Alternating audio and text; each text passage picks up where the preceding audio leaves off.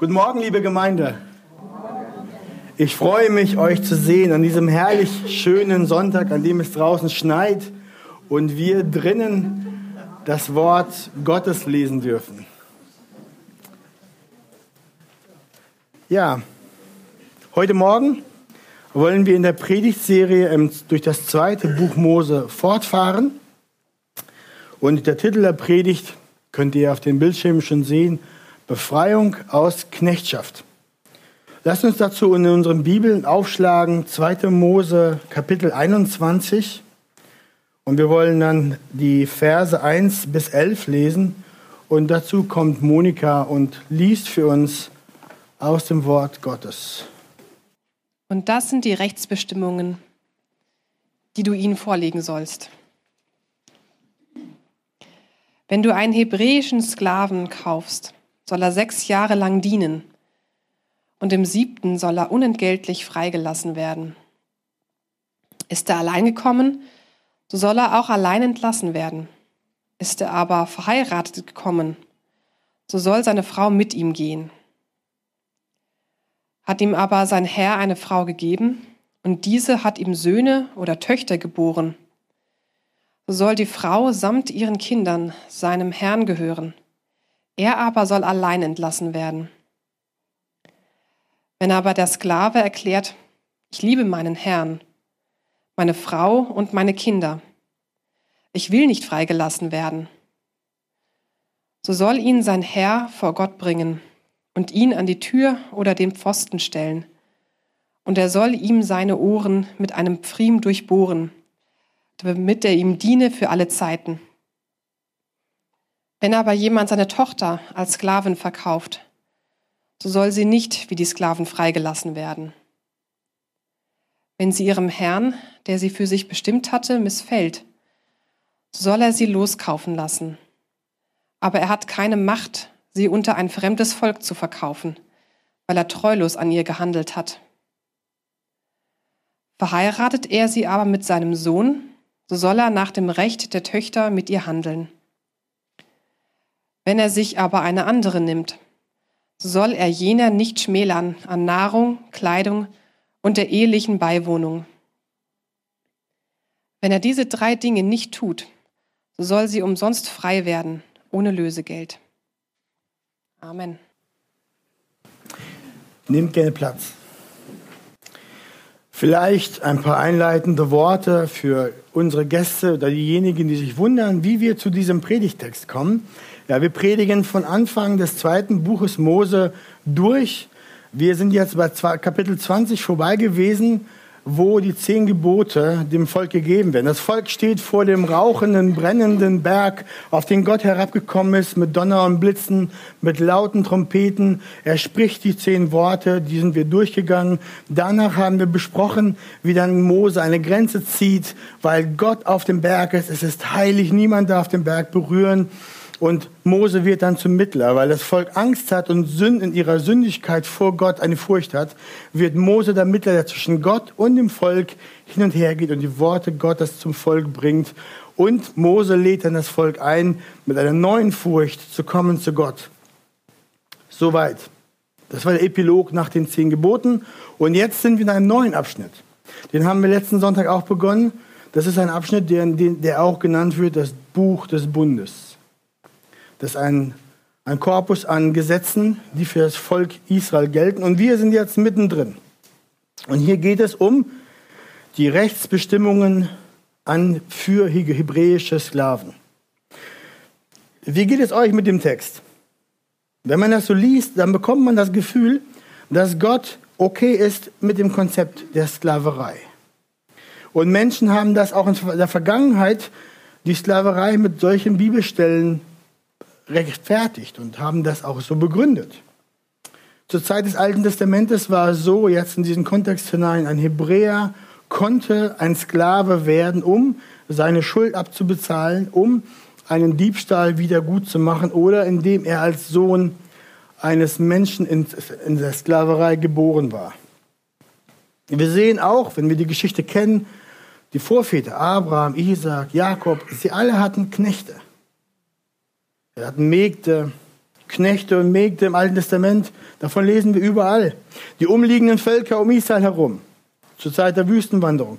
Alle hatten Knechte, praktizierten Sklaverei. Ja, das Volk Israel wurde sogar aus der harten Knechtschaft der Ägypter von Gott befreit. Ne? Selbst im Neuen Testament sehen wir, dass es Knechtschaft und Sklaverei gab. Dann in unsere Moderne hinein, im 19. Jahrhundert, wissen wir, Teil unserer Geschichte, Sklaverei. Große Not und Elend, Stück für Stück wurde das dann abgeschafft und verboten. Interessant hier nur als Nebenbemerkungen. Die Menschen, die gegen die Sklaverei am meisten vor, vorgegangen sind, waren Christen, wie William Wilberforce oder John Newton, die Abolisten genannt wurden. Und sie haben dann da, diese, die, gegen die Sklaverei standen sie aufgrund ihres Glaubens an den biblischen Gott. Und wir glauben heute auch und sagen das auch mit Deutlichkeit, dass jegliche Sklaverei nicht dem Willen Gottes entspricht. Das ist keine gute Sache. Ja, aber dann lesen wir den Text. Hatte Gott nichts gegen Sklaverei? Warum spricht die Bibel nicht deutlicher gegen dieses Übel? Die Bibel ist gegen Knechtschaft. Zuerst aber gegen die tödlichste und zerstörerischste aller Sklavereien, und das ist die Knechtschaft der Sünde. Und dieser ist jeder Mensch ohne Retter völlig hoffnungslos und für immer erlegen. Gegen diese Knechtschaft in der Geschichte des Menschen geht Gott zuerst an. Deswegen sendet er den Messias. Denn wenn die, die Knechtschaft des Menschen, die Sklaverei zur Sünde verschwinden würde, verschwindet auch jegliche zwischenmenschliche Sklaverei und Unterdrückung. Die Bibel ist deutlich gegen ungerechte Gewalt, gegen Misshandlung, gegen Ausnutzung und Missbrauch. In einer Welt, in der Menschen ihn anbieten und einander lieben, wie das Wort Gottes es fordert, gibt es kein Leid, keine Unterdrückung, keine Zwangsarbeit, keine Verachtung, keine Unmenschlichkeit.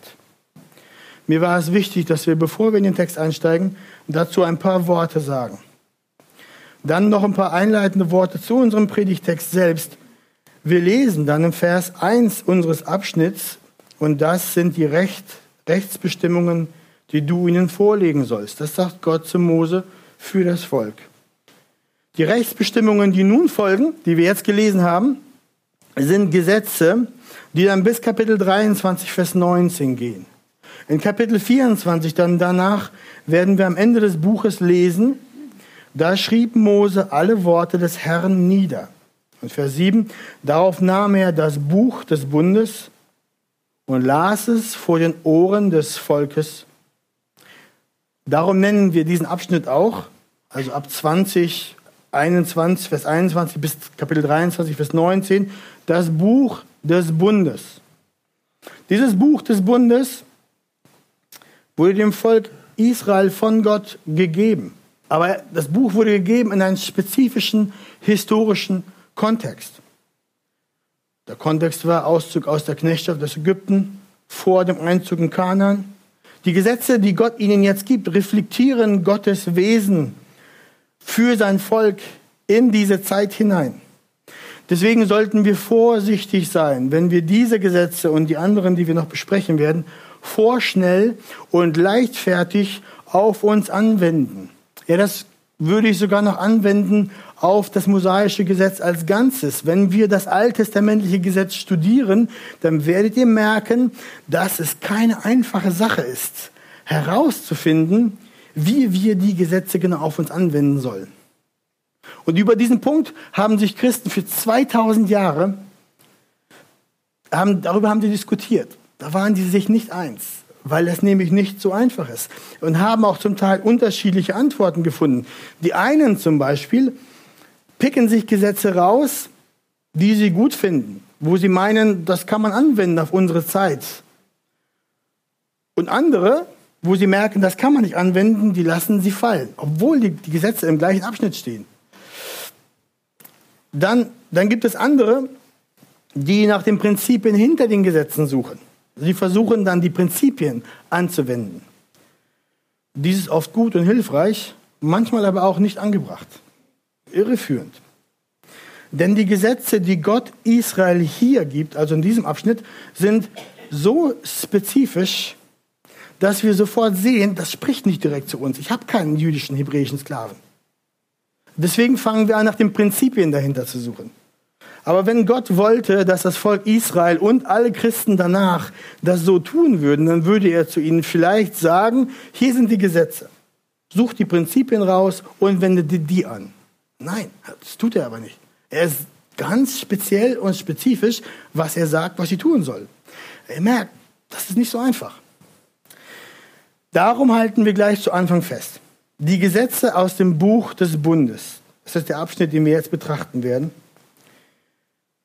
sind dem Volk Israel in die spezifische Situation der Heilsgeschichte hineingegeben. Und diese Gesetze zeigen, wenn man ein bisschen rauszoomt, was zeigen die? Die zeigen, wie Gott mit seinem Volk an diesem Moment in der Geschichte umgegangen ist. Und sie zeigen auch sofort sein Wesen. Das heißt, diese Gesetze zeigen uns am Folge Gottes, was er von seinem Volk erwartet. Das gilt für alle Zeit. Dass die Kinder Gottes in rechter Beziehung mit ihm und in rechter Beziehung miteinander leben sollen. Das ist echtes Christsein. Das ist echter Gottesdienst. Das sehen wir auch im Neuen Testament. Könnte man mit Stellen noch zeigen. Jesus fasst das nämlich so zusammen. Er sagt, Matthäus 22, 37 bis 40, Du sollst den Herrn, deinen Gott, lieben mit deinem ganzen Herzen und mit deiner ganzen Seele und mit deinem ganzen Denken.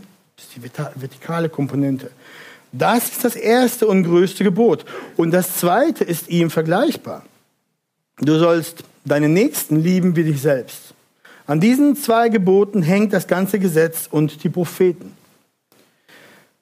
Gott möchte, dass sein Volk im täglichen Leben mit ihm im Einklang steht. Es geht nicht darum, sich für eineinhalb Stunden im Gottesdienst gut zu benehmen und so gut wie möglich auszusehen und zu reden. Gott geht es nicht darum, sondern ihm geht es darum, wie wir im Alltag leben. Und das zeigt sich dadurch, wie wir im Alltag mit unserem Nächsten umgehen. Insbesondere dann, wenn unerfreuliche Dinge passieren und unser Nachbar gemein ist und hinterlistig und Leute mit uns ungerecht umgehen und uns Sachen widerfahren, die uns nicht gefallen. Dann zeigt sich das. Okay. So viel zur Einleitung zum Text. Lasst uns jetzt Zeit nehmen, um in den Text selbst reinzuschauen. Was können wir aus diesem Abschnitt über den heiligen und allmächtigen Gott lernen? Wir fangen an mit Punkt 1.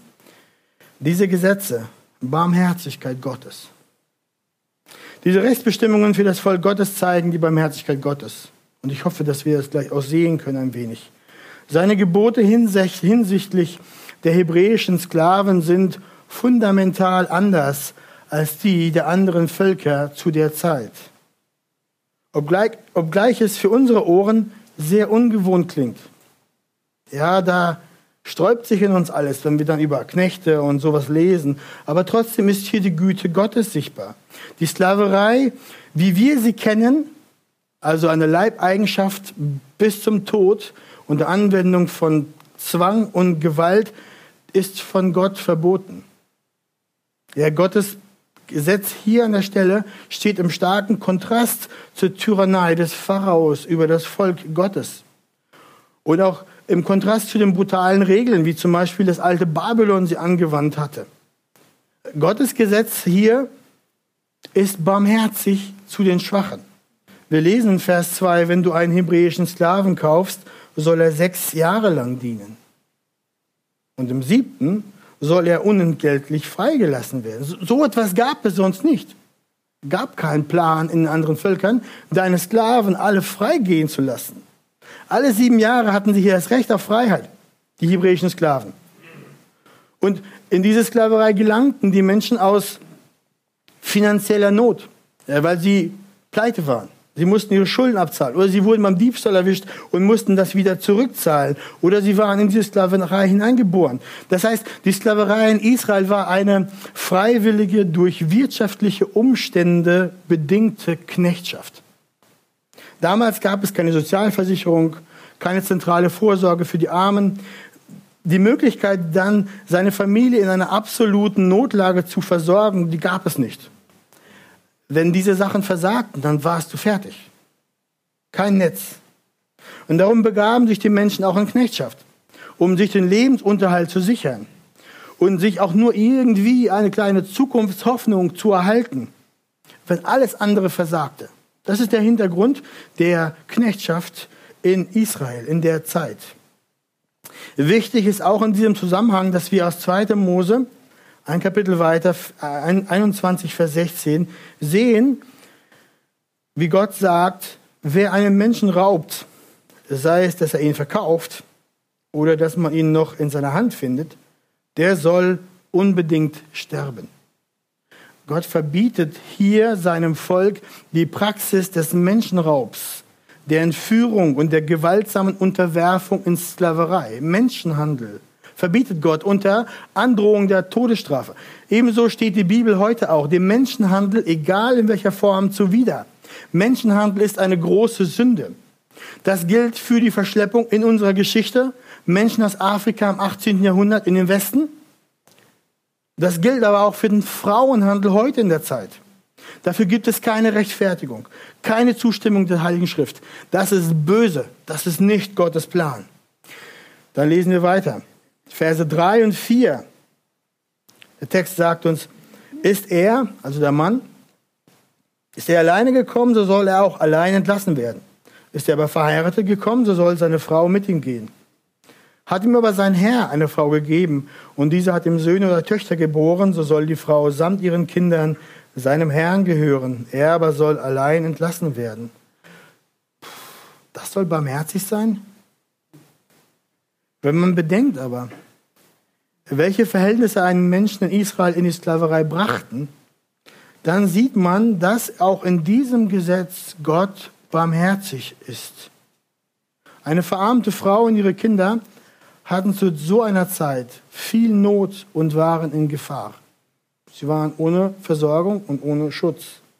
Ein Mann, dessen Lebensumstände so schlimm waren, dass die Knechtschaft überhaupt erst nötig wurde, musste daher, nachdem er entlassen wurde, sicherstellen, dass er für seine Frau und seine Kinder sorgen konnte. Sonst geht das ganz von vorne los. Es musste klar sein, dass er sie beschützen und versorgen konnte, sie vor Hunger und vor Gefahr verschonen konnte. Darum war es besser, dass solange er das Geld nicht hatte, um seine Frau und Kinder rauszukaufen, sie bei dem Herrn blieben, wo sie versorgt und beschützt, geschützt blieben. Nach 3. Mose 25, Vers 47 hatte Gott explizit die Möglichkeit gegeben, dass Menschen dort aus der Knechtschaft herausgekauft werden konnten von ihrer Verwandtschaft. Aber dazu musste das Geld da sein. Das war ein wirksames Mittel, um sicherzustellen, dass der Ehemann die Frau auch versorgen konnte. Er musste das Geld aufbringen, um sie wieder rauszuholen. Und das heißt, dass er nicht völlig pleite war, sondern ein Einkommen hatte. Und noch mehr. Gott hat sogar dem hebräischen Volk im fünften Buch Mose Kapitel 15, 13 bis 14 vorgesehen, dass wenn der hebräische Sklave im siebten Jahr entlassen wurde, der nicht mit leeren Händen geht, sondern dass nichts von Herde, Tenne und Kelter fehlt, sondern ihm gegeben wird, dass er ein Startkapital hat, dass er einen Anfang hat. Gottes Wort sagt sogar, tu das, dann dein hebräischer Bruder hat für dich sechs Jahre lang gearbeitet und du hast eine Menge Kohle an ihm gespart weil du keine Tagelöhne angestellt hast. Jetzt gib ihm reichlich davon, dass er starten kann. Das ist barmherzig. Und wenn der Mann es sich nicht leisten konnte, seine Frau und Kinder freizukaufen und somit dann auch nicht in der Lage war, sie draußen außerhalb des Hofen, Hauses des Meisters zu versorgen und zu beschützen, dann hat er noch eine Möglichkeit. Wir sehen das in Vers 5 und 6. Wenn aber der Sklave erklärt, ich liebe meinen Herrn, meine Frau und meine Kinder, ich will nicht freigelassen werden, so soll ihn sein Herr vor Gott bringen und ihn an die Tür oder den Pfosten stellen. Und er soll ihm seine Ohren mit einem Pfriem durchbohren, damit er ihm diene für alle Zeiten. Er, der Sklave, der Mann konnte sich seinem Herrn auch dauerhaft verpflichten. Das sehen wir in dem Text. Dann wurde sein Ohr am Pfosten mit einem Pfriem durchstochen als Zeichen seiner dauerhaften Stellung, seiner dauerhaften Bindung zu diesem Haus. Und die Motivation, so einen Schritt zu gehen, sehen wir aus dem Text, war die Liebe zum Herrn, seiner Frau und seinen Kindern. Interessant, ne? Liebe zum Herrn hat man nicht, wenn man ausgepeitscht wird bis zum Tod. Das heißt, das war eine andere Art der Knechtschaft. Gott legt seinem Volk Israel hier Vorschriften vor, die dafür sorgen, dass die Schwächsten der Gesellschaft, die Geringsten und die Ärmsten, dass sie leben können. Hierin ist Barmherzigkeit Gottes zu sehen. Und noch etwas, wenn wir weiterschauen, Verse 7 bis 11. Wenn aber jemand seine Tochter als Sklavin verkauft, so soll er sie nicht wie die Sklavin so soll sie nicht wie die Sklaven, die männlichen, freigelassen werden. Wenn sie ihrem Herrn, der sie für sich bestimmt hat, missfällt, so soll er sie loskaufen lassen. Aber er hat keine Macht, sie unter ein fremdes Volk zu verkaufen, weil er treulos an ihr gehandelt hat. Verheiratet er sie aber mit seinem Sohn, so soll er nach dem Recht der Töchter mit ihr handeln. Wenn er sich aber eine andere nimmt, so soll er jener nichts schmälern an Nahrung, Kleidung und der ehelichen Beiwohnung. Wenn er diese drei Dinge nicht tut, so soll sie umsonst frei werden, ohne Lösegeld. Es ist wichtig, sich hier wieder das erneut klar zu machen. Der Kontext ist, hier geht es um eine mittellose Familie, die völlig am Ende ist jeglicher Option in der Gesellschaft. Und in jenen Tagen, unter jenen Umständen bestand die einzige Hoffnung eines Vaters auf ein besseres Leben für seine Tochter, dass er sie in die Situation bringt, wo sie einen Mann heiratet, der für sie versorgen kann, in eine wohlhabende Familie hinein. Und Verse 7 bis 11 beschreibt hier eine Form der Sklaverei, die sozusagen eine arrangierte Ehe ist. Entweder mit dem Herrn des Hauses oder aber mit seinem Sohn. Ihr merkt euch, Männer wurden als Sklaven verkauft oder sie haben sie selbst in die Knechtschaft gegeben, wenn sie nicht mehr zahlen konnten. Aber die Töchter und die Frauen, die wurden dann von ihrer Familie für einen Preis verkauft. Das merkt ihr. Und wenn das dann geschah, dann war das eine Art arrangierter Ehe. Und wenn aus irgendeinem Grund diese arrangierte Ehe nicht funktionierte, sollte die Frau freigekauft werden dürfen. Aber nur von ihrer Großfamilie, das sagt der Text. Sie durfte nicht aus Profitsucht an Fremde verkauft werden oder sogar außerhalb des Volkes Israel an Fremde verkauft werden. Weil der Mann ihr gegenüber, dieser, dieser, dieser Frau, die Treue gebrochen hat. Sie hatte zu ihm eheliche Rechte, die nicht erfüllt wurden. Er hatte es versäumt, sie als ihr Ehemann zu versorgen und zu beschützen. Und wenn die Frau für den, wenn der Herr diese für seinen Sohn gekauft hatte und sie heirateten, dann sollte er sie nicht länger als eine Sklavin, sondern als eine Tochter betrachten und behandeln. Das ist das Recht der Tochter. Mit, mit rechter Würde und Stellung in der Familie. Man kann hier merken, es geht Gott um die Würde des menschlichen Lebens. In diesem Fall geht es Gott um die Würde der Frau. Gott erlässt hier Gesetze, um die Frau vor Missbrauch und Mutwillen zu schützen. Das ist barmherzig. In der Zeit, wo Töchter und Frauen wie Vieh behandelt wurden. Wir lernen daraus, Gott kümmert sich um die Schwachen. Er kümmert sich auch um die Töchter seines Volkes. Wir lesen. Wir lesen im Psalm 113, dass der Herr, Psalm 113 sagt und beschreibt, wie der Herr erhaben ist über die Völker und seine Herrlichkeit höher als der Himmel ist. Und dann sagt der Psalmist, der den Geringen aufrichtet aus dem Staube und erhöht den Armen aus dem Schmutz. Psalm 113, Vers 7. Und im Psalm 146 schreibt der Psalmist, der Herr behütet die Fremdlinge und erhält Waisen und Witwen. Das sind nur ein paar Stellen aus dem Alten Testament. Es gibt eine Menge mehr, die zeigen, dass Gott sich kümmert, kümmerte um Witwen und Waisen im Alten Testament. Er war der Vater der Vaterlosen. Und wenn man jetzt wieder ein bisschen rauszoomt und dann merkt man, dass diese Gesetze für das Volk Gottes hier im Buch des Bundes die Barmherzigkeit Gottes sehr wohl zeigen. Man merkt dann, Gott ist interessiert daran, an den Dingen des Alltags der Menschen. Er kümmert sich darum, trotzdem, dass er weit erhaben über der Schöpfung ist, kümmert er sich, was mit einem Sklaven und mit einer Sklavenfrau passiert. Er weiß genau so auch um den Alltag und die Nöte, die wir haben. Er kümmert sich. Es ist ihm nicht zu groß oder zu klein. Er weiß um deine kaputte Ehe oder um deine leidende Ehe. Er weiß um deine Schwierigkeiten mit deinen Kindern oder um deinen Stress auf der Arbeit oder Spannungen mit den Schwiegereltern. Er ist nicht nur interessiert an Menschen, denen es geistlich gut geht, die gut dastehen. Nein, er weiß um die raue Wirklichkeit unseres Lebens, um die durch Sünde entstellte und kaputte Realität. Weiß er, wie viel Elend es uns bringt, wie viel Leid es uns bringt. Und sein Wort zeigt, dass er sich da kümmert, dass er da hineinspricht, dass er zeigt, wie man damit umgeht. Er ist der Gott der Barmherzigkeit. Er ist der Vater des Erbarmens. Er kümmert sich um die Kinder. Er ist ein Vater für die Weisen.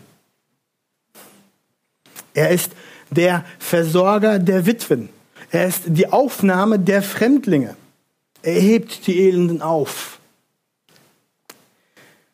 Glaube nicht, auch nicht nur für eine Minute, dass Gott deine Verletzung, deine Enttäuschung und deine Trauer, dass diese ihm egal sind. Das Erbarmen Gottes ist da und er hat Hilfe bereitet. Deswegen kommen wir jetzt zu Punkt 2. Diese Gesetze reflektieren das Wesen Gottes. Habt ihr noch was bemerkt, als wir den Text gelesen haben? Was lernen wir noch über Gott daraus? Lasst uns nochmal Vers 2 anschauen. Wenn du einen hebräischen Sklaven kaufst, soll er sechs Jahre lang dienen und im siebten soll er unentgeltlich freigelassen werden. Woran erinnert das? Die hebräischen Sklaven sollten alle sieben Jahre freigelassen werden. Das ist menschlich überschaubar. Sieben Jahre. Ha? Dieser Gedanke kommt aus der Schöpfungsordnung.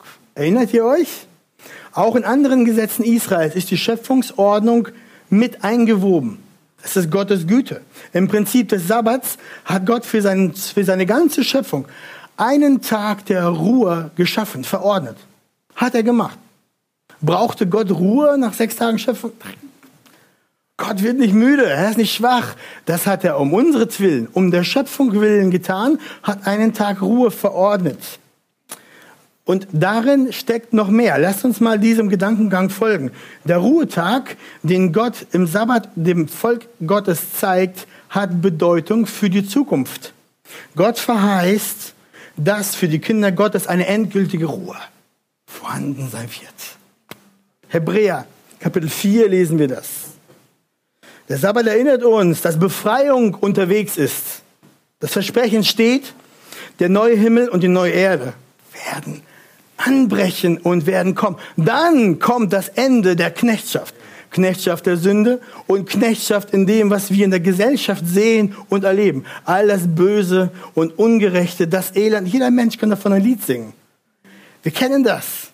Aber die wirkliche Befreiung kommt mit dem Versprechen dieser Ruhe.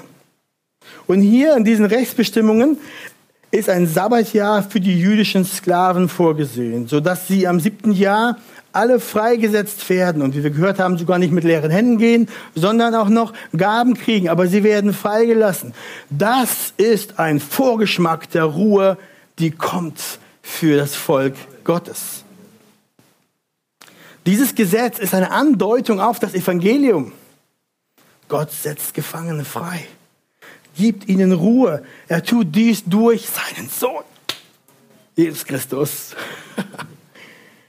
Jesus sagt, Matthäus 11, 28 bis 29, kommt her zu mir alle, die ihr mühselig und beladen seid, so will ich euch erquicken.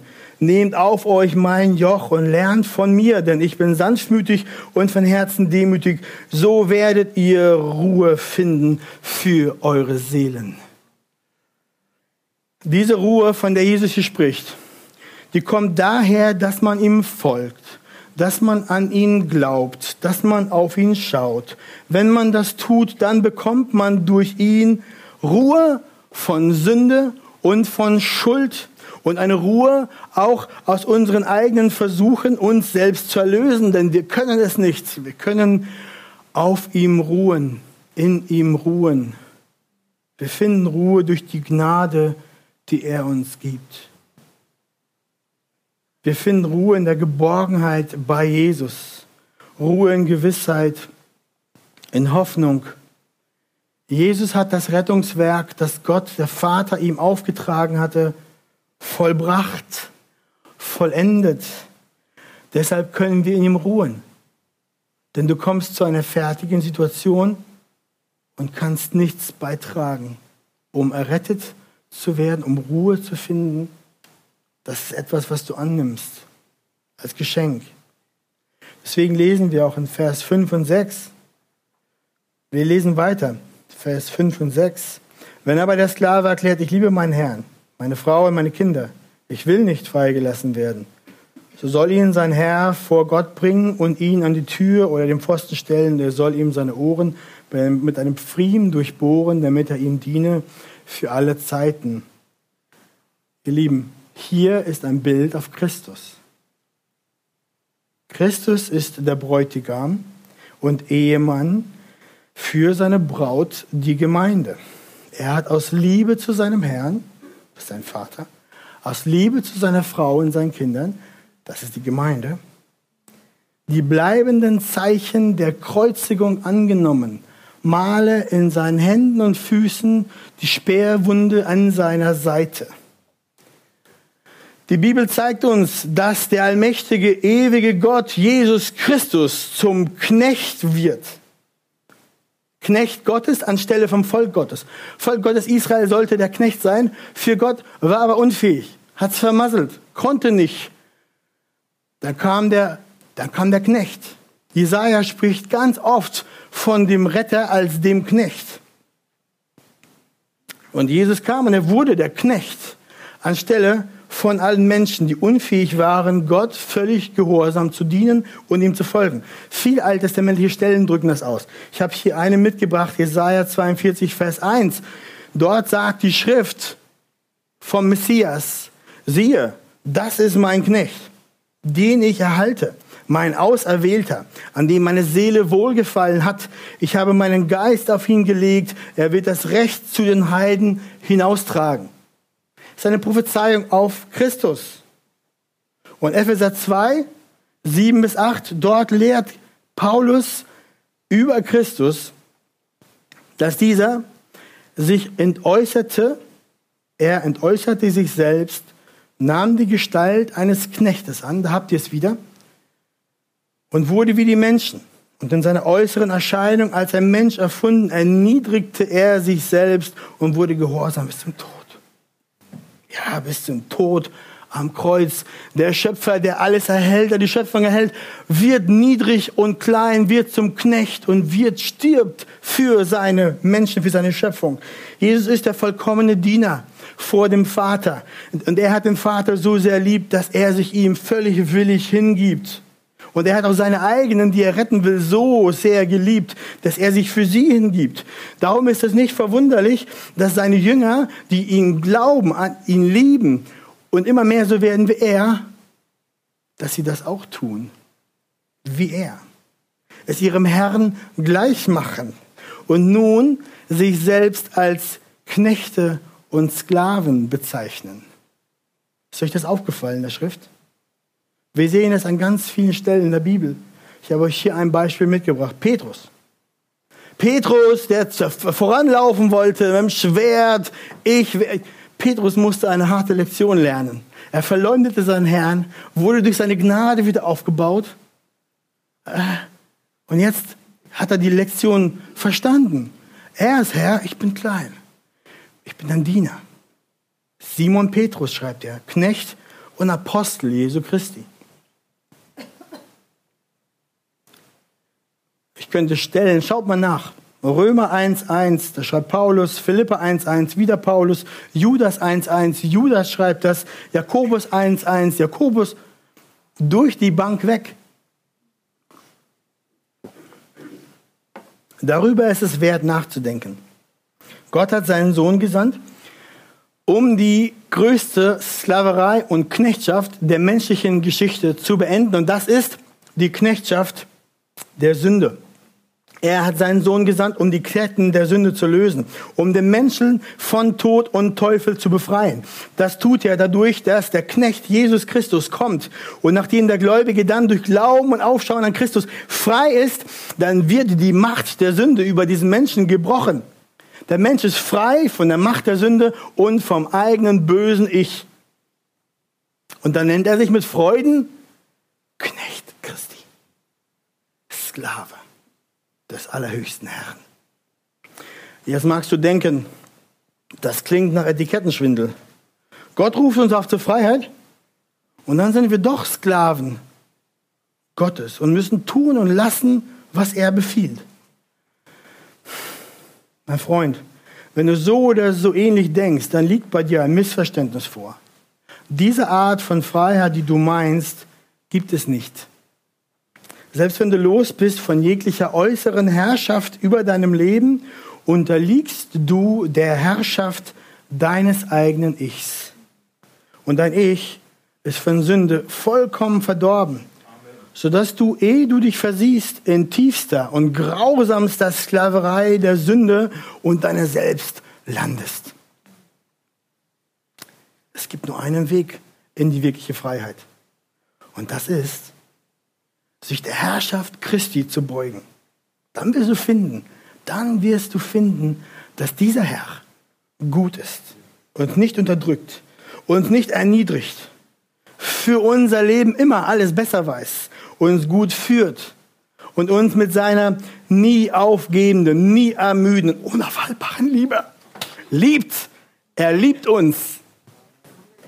Er ist kein Meister, der mit dem Stock auf seine Sklaven und Diener schlägt. Ja, er hat sich selbst für sie hingegeben, damit seine Knechte wirkliches, wahres Leben haben können in wirklicher Freiheit.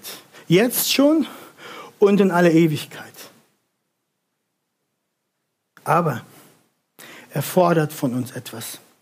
Er fordert von uns echte Hingabe, echte Unterordnung ungeteilte Anbetung. Er erlaubt und duldet keine anderen Götzen neben sich, denn er ist souveräner, supreme, der einzige wahre Gott. Er ist Herr und du bist der Knecht. Er ist Herr und du bist der Sklave. Wie sieht es mit deinem Leben aus? Ist Jesus dein absoluter Herr? Der über jede Ecke und jede Kammer deines Lebens herrscht und regiert? Passt dein Alltag dazu, dass du ihn als deinen Herrn bekennst? Oder ist das bloß ein Lippenbekenntnis? Und du hast sehr wohl Themen in deinem Leben, in denen du dein eigener Herr sein willst und seinem Wort nicht folgen willst. Vergiss nicht, dass Jesus sagt von seinen Jüngern, dass die, die mich lieben, werden meine Worte befolgen. Das beißt sich unendlich, zu sagen, Jesus, mein Herr, sich aber umzudrehen und zu machen, was ich mag. Wenn du heute mit deinem Herrn und König Jesus etwas zu klären hast, dann lass diesen Moment nicht verstreichen und beuge deine Knie erneut im Gebet vor deinem Herrn bekenne und lasse deine Sünden. Wenn du heute Morgen frei werden willst von der Verstrickung und Sklaverei der Sünde, dann sage ich dir, es gibt keinen anderen Weg, als dass du dich der Herrschaft Jesu Christi beugst und zu ihm kommst, dass er dich rettet. Komm zum Kreuz. Dann erst werden die Fesseln und die Ketten der Sünde in deinem Leben abfallen. Er ist der wahre Befreier und Retter. Sein Ruf gilt dir auch heute Morgen. Und damit will ich enden. Aus Matthäus 11, 28, 29 habt ihr schon gelesen, aber hört die Worte Christi. Kommt her zu mir alle, die ihr mühselig und beladen seid. Die Sünde macht uns beladen und die macht uns müde. Sie schleppt uns und reißt an unserem Fleisch und macht uns tief unglücklich. Aber wenn wir zu Christus kommen, so will ich euch erquicken, sagt er. Nehmt auf euch mein Joch und lernt von mir, denn ich bin sanftmütig und von Herzen demütig. So werdet ihr Ruhe finden für eure Seelen. Ihr Lieben, diese Gesetze im Bund, im Buch des Bundes zeigen die Barmherzigkeit Gottes, zeigen, dass er sich auch um Sklaven und Knechte kümmert und zeigen, dass er in seinem Wort im siebten Jahr Freiheit den Knechten gibt. Nun, durch Christus kommt diese Freiheit, diese Ruhe kommt durch Christus, dass du ins siebte Jahr kommst, in dem du frei wirst und kein Sklave bist. Das geht daran, wenn, das geht, wenn du an Christus glaubst, deine Sünden bekennst, dann gehst du ein in diese Ruhe. Dann hast du das Sabbatjahr, in dem du frei wirst. Deswegen höre seine Einladung heute Morgen. Ruhe finden für deine Seelen. Das tust du nur bei Christus unter seiner Herrschaft. Amen.